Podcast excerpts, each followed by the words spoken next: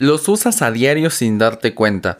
Sin ellos, creo que el mundo entraría en anarquía. Es más, gracias a ellos no has perdido tanto la cordura en esta pandemia, ya que guardan el entretenimiento del mundo.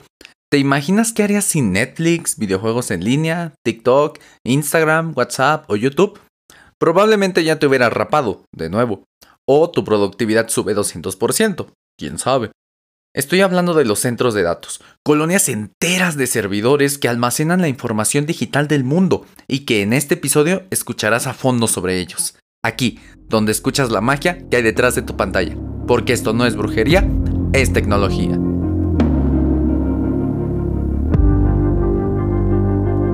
Busca en Google o en YouTube recorrido dentro de un data center o centro de datos o tour verás que hay muchas computadoras apiladas de manera vertical en torres, cables, lucecitas, tubos y sobre todo que no hay casi nadie.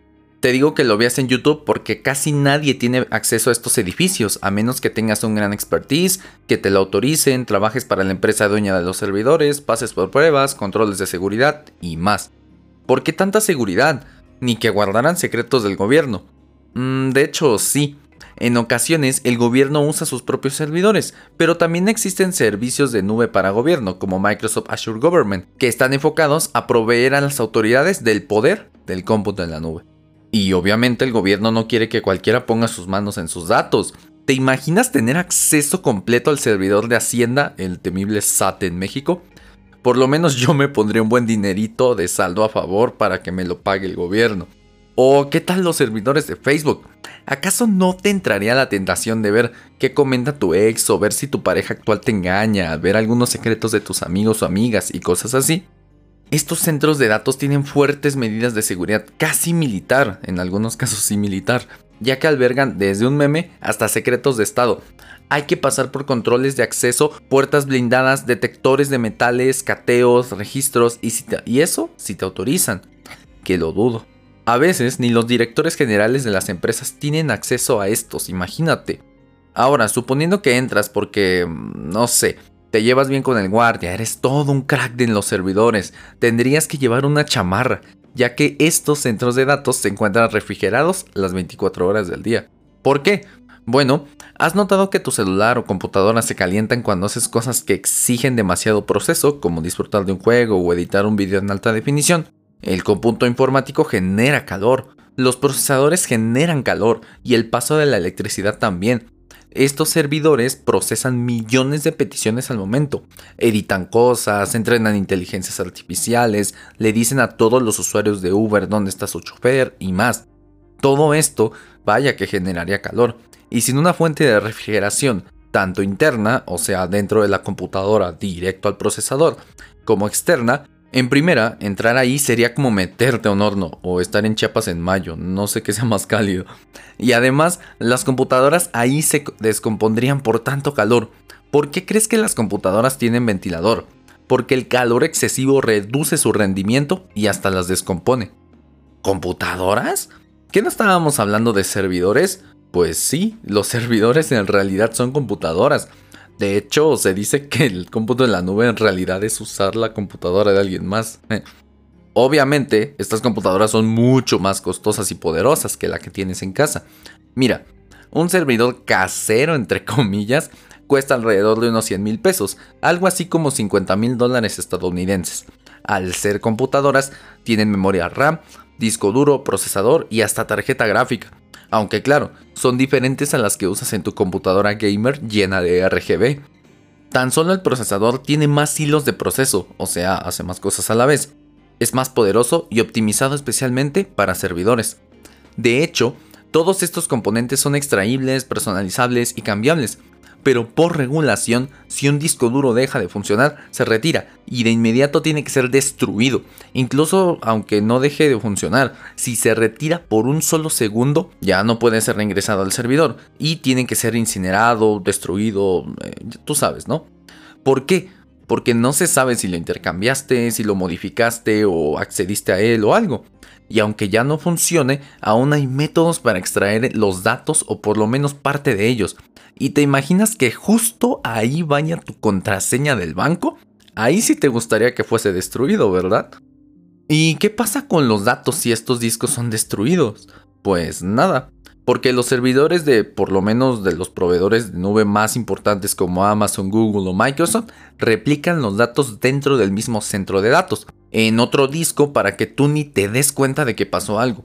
Pero incluso en el caso de que un centro de datos sea completamente destruido por, no sé, un huracán, terremoto, tornado o algo, aún así no le pasaría mucho a tu información, ya que también se replican en otros centros de datos en otras partes del mundo. Por ejemplo, los centros de datos de la nube de Microsoft Azure, que son los que prestan a empresas para que usen sus servicios de nube y también ejecutan los servicios de toda la compañía estadounidense, se conectan entre sí por medio de redes privadas virtuales o VPN, que es una forma de establecer una conexión cifrada y segura de punto a punto para compartir datos. Esta VPN corre sobre el Internet convencional, que está conectado en su mayoría no por satélites como a veces se cree, sino por cables de fibra óptica, terrestres y submarinos. Incluso estos servidores de Microsoft tienen algo que se llama zona de disponibilidad, que conectan dos o más centros de datos dentro de una región, o sea, una zona geográfica donde hay por lo menos un centro de datos, por medio de fibra óptica de punto a punto, privada y de alta velocidad. En otras palabras, aquí los centros de datos están alejados, pero no tanto, esto lo hacen con el fin de tener copias de seguridad y un respaldo por si un centro de datos falla, de manera que sea casi imperceptible el cambio de uno a otro. Se usan cables de fibra óptica porque literal transportan luz. Estos cables tienen varios recubrimientos que son solo protección para el cable y también evita que se doblen. En el centro hay unos tubitos de vidrio especial que transportan la luz que si se dobla el cable puede afectar a la información, hacer más lento su viaje o incluso eh, hacer que no lleguen los datos. Estos tubitos son muy frágiles, pero como son muy pequeños son muy fáciles de apilar. Por eso los cables submarinos son tan gruesos, porque aparte de tener que proteger los cables con muchas capas, contienen muchos de estos tubitos. ¿Esto significa que mi información viaja a la velocidad de la luz? En fibra óptica sí, entonces, ¿por qué tengo tanta latencia en mi juego? En pocas palabras, ¿por qué el lag? No debería ser inmediato, ya que la velocidad de la luz es el límite más rápido de la física. No debería ser inmediato, ya que la velocidad de la luz es el límite más veloz rápido de la física. Pues sí y a la vez no. ¿Cómo la información sabe dónde tiene que ir? Pues una vez que llega la data desde el océano, llegan a unos centros de internet que la dirigen hacia su destino, porque la misma información ya tiene los datos de origen y destino. Pero es luz. ¿Cómo se transforma a datos? Recuerda que la computación actual internamente son unos y ceros o encendido y apagado, así que la fibra óptica transporta pulsaciones de luz acomodadas muy precisamente para representar esos unos y ceros que son leídos por una máquina que hace de traductor para convertir estos datos en el video o en lo que tú quieras. Después de estos centros de Internet, la información ya se va a tu proveedor de Internet, que después te manda la información a tu modem y luego a tu dispositivo. A veces pasa por uno o dos más paradas en el proceso, pero básicamente ese es el recorrido general de los datos. Por eso es rápido, pero no inmediato. Aunque el 5G está reduciendo mucho este tiempo, pero este es otro tema. Entonces, creo que se infiere que mientras más lejos el servidor, más tiempo se hace, pero entonces, ¿cada país tiene un centro de datos? ¿O por qué los videos de YouTube no tardan tanto en aparecer? O por lo menos los de la publicidad no tardan tanto y se ven mucho mejor que los videos normales. Esto es porque existe algo llamado CDN, Content Delivery Network, red de entrega de contenido o CDN. Es como un mini servidor que acerca los datos a las personas. Así alguien de la India no tiene que comunicarse a Estados Unidos por la página a la que quiere acceder, sino muchas veces esa página se carga desde su mismo país o cerca de este, haciendo más rápido todo y mejorando la experiencia de usuario, algo que lo llaman Edge Computing. Esto también funciona para videos como los de YouTube. De hecho, las CDN son muy usadas para contenido estático, es decir, cosas que no cambian muy seguido, como todos los visuales de Facebook, por ejemplo. Pero el feed, o por lo menos qué post te va a mostrar, sí vendrían desde el servidor de la empresa de Mark Zuckerberg. Estas CDN son servidores dedicados a esto, que igual se conectan con fibra óptica o VPNs, pero no pueden ejecutar todo el proceso que se hace en los centros de datos, sino mejor ya construyamos centros de datos por todo el mundo en lugar de CDNs. ¿Y por qué no se hace esto? Porque son muy costosos, mucho. Imagínate, todo el equipo de cómputo, que barato no es. Más los cables, la electricidad tanto de las máquinas como de la refrigeración, iluminación, acceso, seguridad y más. Más el edificio, más todas las adecuaciones, ya que no son edificios cualesquiera y tienen cositas especiales. Más el salario de la gente que trabaja ahí, más el costo de la instalación, más el regulador de emergencia por si se va la luz, y más. De hecho, Microsoft anunció el año pasado una inversión en México de mil millones de dólares, que entre otras cositas serán destinados para construir un centro de datos completo. De hecho, varios, porque tiene zona de disponibilidad. En Querétaro. ¿Dónde exactamente? Pues ni los empleados de Microsoft saben, o por lo menos la mayoría no, porque esto es información clasificada. Estos costos también incluyen la paga de gente experta en las redes, electricidad, servidores, seguridad y por supuesto programación, ya que toda computadora necesita ser controlada, todo hardware necesita su software y viceversa. En el mundo de los servidores, el sistema que predomina es Linux y sus múltiples variantes, distribuciones o distros. Esto es debido a que ha demostrado ser versátil, seguro, poderoso y sobre todo de código libre y gratuito, reduciendo los costos además del sistema, pues guardan la aplicación web que se ejecuta en sí. En el caso de los proveedores de nube, guardan todo lo necesario para que el usuario pueda crear máquinas virtuales, páginas, servicios de seguridad y más. También almacenan los datos, software de seguridad para ellos mismos, software para saber a qué otra computadora conectarse, a qué otro centro de datos conectarse, protección ante ataques, programas de administración de todos los recursos del servidor, programas de monitoreo para saber en tiempo real en qué estado se encuentra el centro de datos o una computadora en específico, y más. Este software para controlar el servidor en sí, no para usarlo, llega a ser más complejo y no apto para principiantes. Eso ya es otro nivel. Incluso en los servicios de nube como Amazon Web Service, AWS, no controlas el servidor en sí. Creas recursos que puedes usar para hacer lo que tú quieras, pero el servidor entero no lo controlas.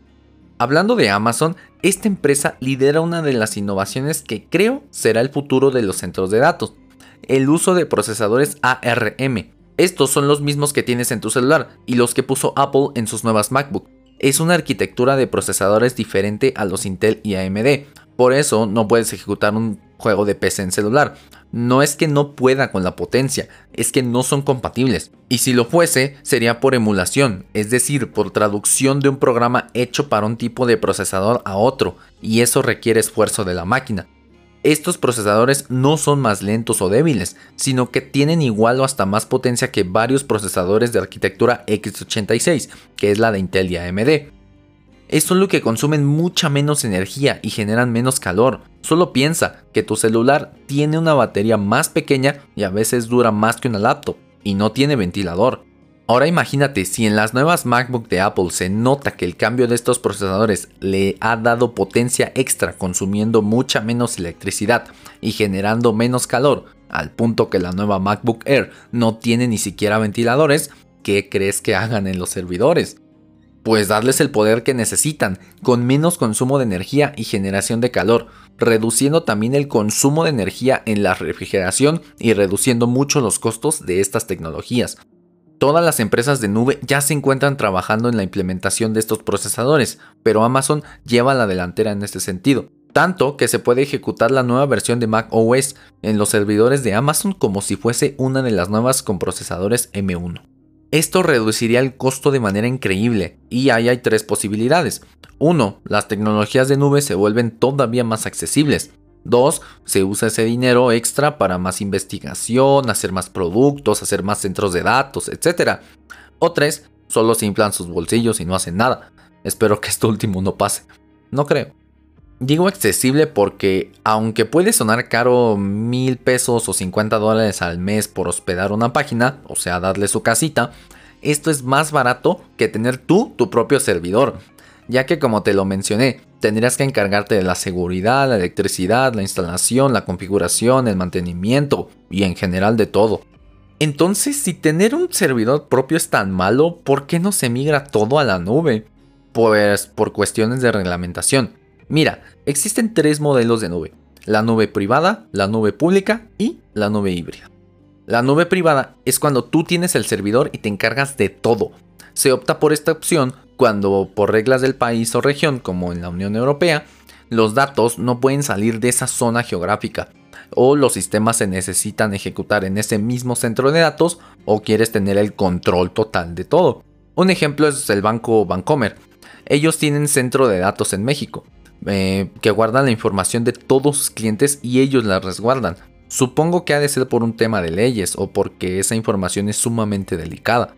Luego está la nube pública, donde tú no tienes en posesión nada de hardware, por ende no tienes que instalarlo, mantenerlo, actualizarlo, revisarlo y más, sino que todo lo que te dije de la nube privada se lo dejas en manos de servicios de la nube como Google Cloud, Amazon Web Services, Microsoft Azure, Huawei Cloud, IBM Cloud, Oracle Cloud, Alibaba Cloud, Rhino y más. Aquí solo te preocupas por el software. De hecho, para conectar dos máquinas virtuales, que son computadoras que vienen dentro de una computadora haciendo prácticamente todo lo que podrías hacer con ella, menos pegarle cuando no funciona, se usaría una red virtual. Porque ni modo que vayas hasta el centro de datos y las conectes por cable. Ni siquiera existen fuera de lo virtual. Y por último está la nube híbrida, que es la combinación de las dos anteriores.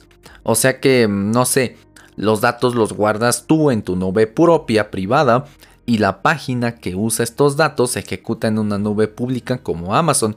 O al revés, o parte de la aplicación corre en tu nube y la otra parte en los servidores de terceros.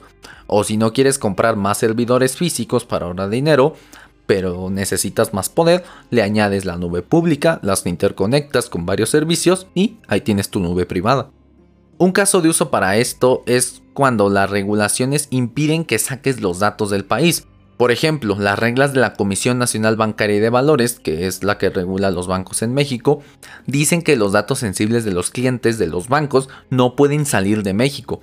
Y entonces lo que se hace es mantener los datos aquí, pero consumirlos con una aplicación web en un centro de datos de cualquier proveedor, no sé, de Estados Unidos.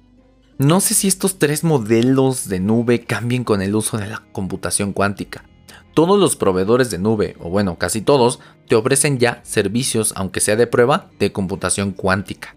Este es otro paradigma de computación, no tan nuevo porque ya tiene años de investigación. Luego hablamos de ella, pero por ahora quédate con que ofrece muchas más posibilidades por el hecho de no solo abarcar los valores entre 1 y 0 como en la computación actual, sino que comprende todo el rango entre 1 y 0, o sea, hasta el infinito, en diferentes direcciones también, generando un qubit, no un bit. Empresas como Toshiba lo usan para su sistema de bifurcación simulada, que es una herramienta que usan para tomar mejores decisiones, como por ejemplo, decidir cuál es la mejor ruta logística o a qué inversión apostar en bolsa, pero de manera muy muy rápida. Esto es un campo que se sigue descubriendo y que puede llevarnos a otra era. Y digo, no sé si cambien estos modelos porque la tecnología ya ha demostrado que puede hacer cambiarse a sí misma. En el pasado, 64 megabytes de memoria medían lo mismo que un cuarto y una sola computadora con menos procesamiento que el que tiene tu celular ahora era del tamaño de todo un piso de oficinas. De hecho, la máquina que llevó a la humanidad a la luna tiene mucho menos poder que tu celular. Entonces, los servidores tenían que comprarse en físico. Cada empresa debía tener el suyo, por lo menos en pequeño. Pero con la evolución de Internet, la programación, las redes, los entornos web y más, fueron surgiendo servidores caseros, como los de la red Tor en la Deep Web, protocolos P2P o P2P, persona a persona directo, como Ares, uTorrent, y posteriormente el nacimiento de las primeras nubes públicas. Actualmente, los servidores guardan una cantidad inimaginable de datos, entrenan inteligencias artificiales, procesan nuestra información, ejecutan remotamente programas, hacen funcionar a los asistentes virtuales y mucho más. No sé si el cómputo cuántico vaya a cambiar el futuro, que creo que sí lo va a hacer, de los centros de datos, pero lo que sí sé es que los centros de datos no son el futuro, son el presente, ya están aquí y son parte esencial de tu vida. Ese WhatsApp, ese like que se te escapó espiando las redes sociales de tu ex, ese tweet que acabas de enviar, la inteligencia artificial que procesa si te dan un crédito o no, e incluso este podcast viven en estos servidores, viven en la nube. Por ello, te digo que esto no solo es el futuro, es el aquí y el ahora. Un presente que tú puedes construir y ayudar a moldear el futuro que quieras. Recuerda que no es muy difícil, ya que no tendrías que llenar tu cuarto de servidores. Pero sobre todo, recuerda que esto no es brujería, es tecnología.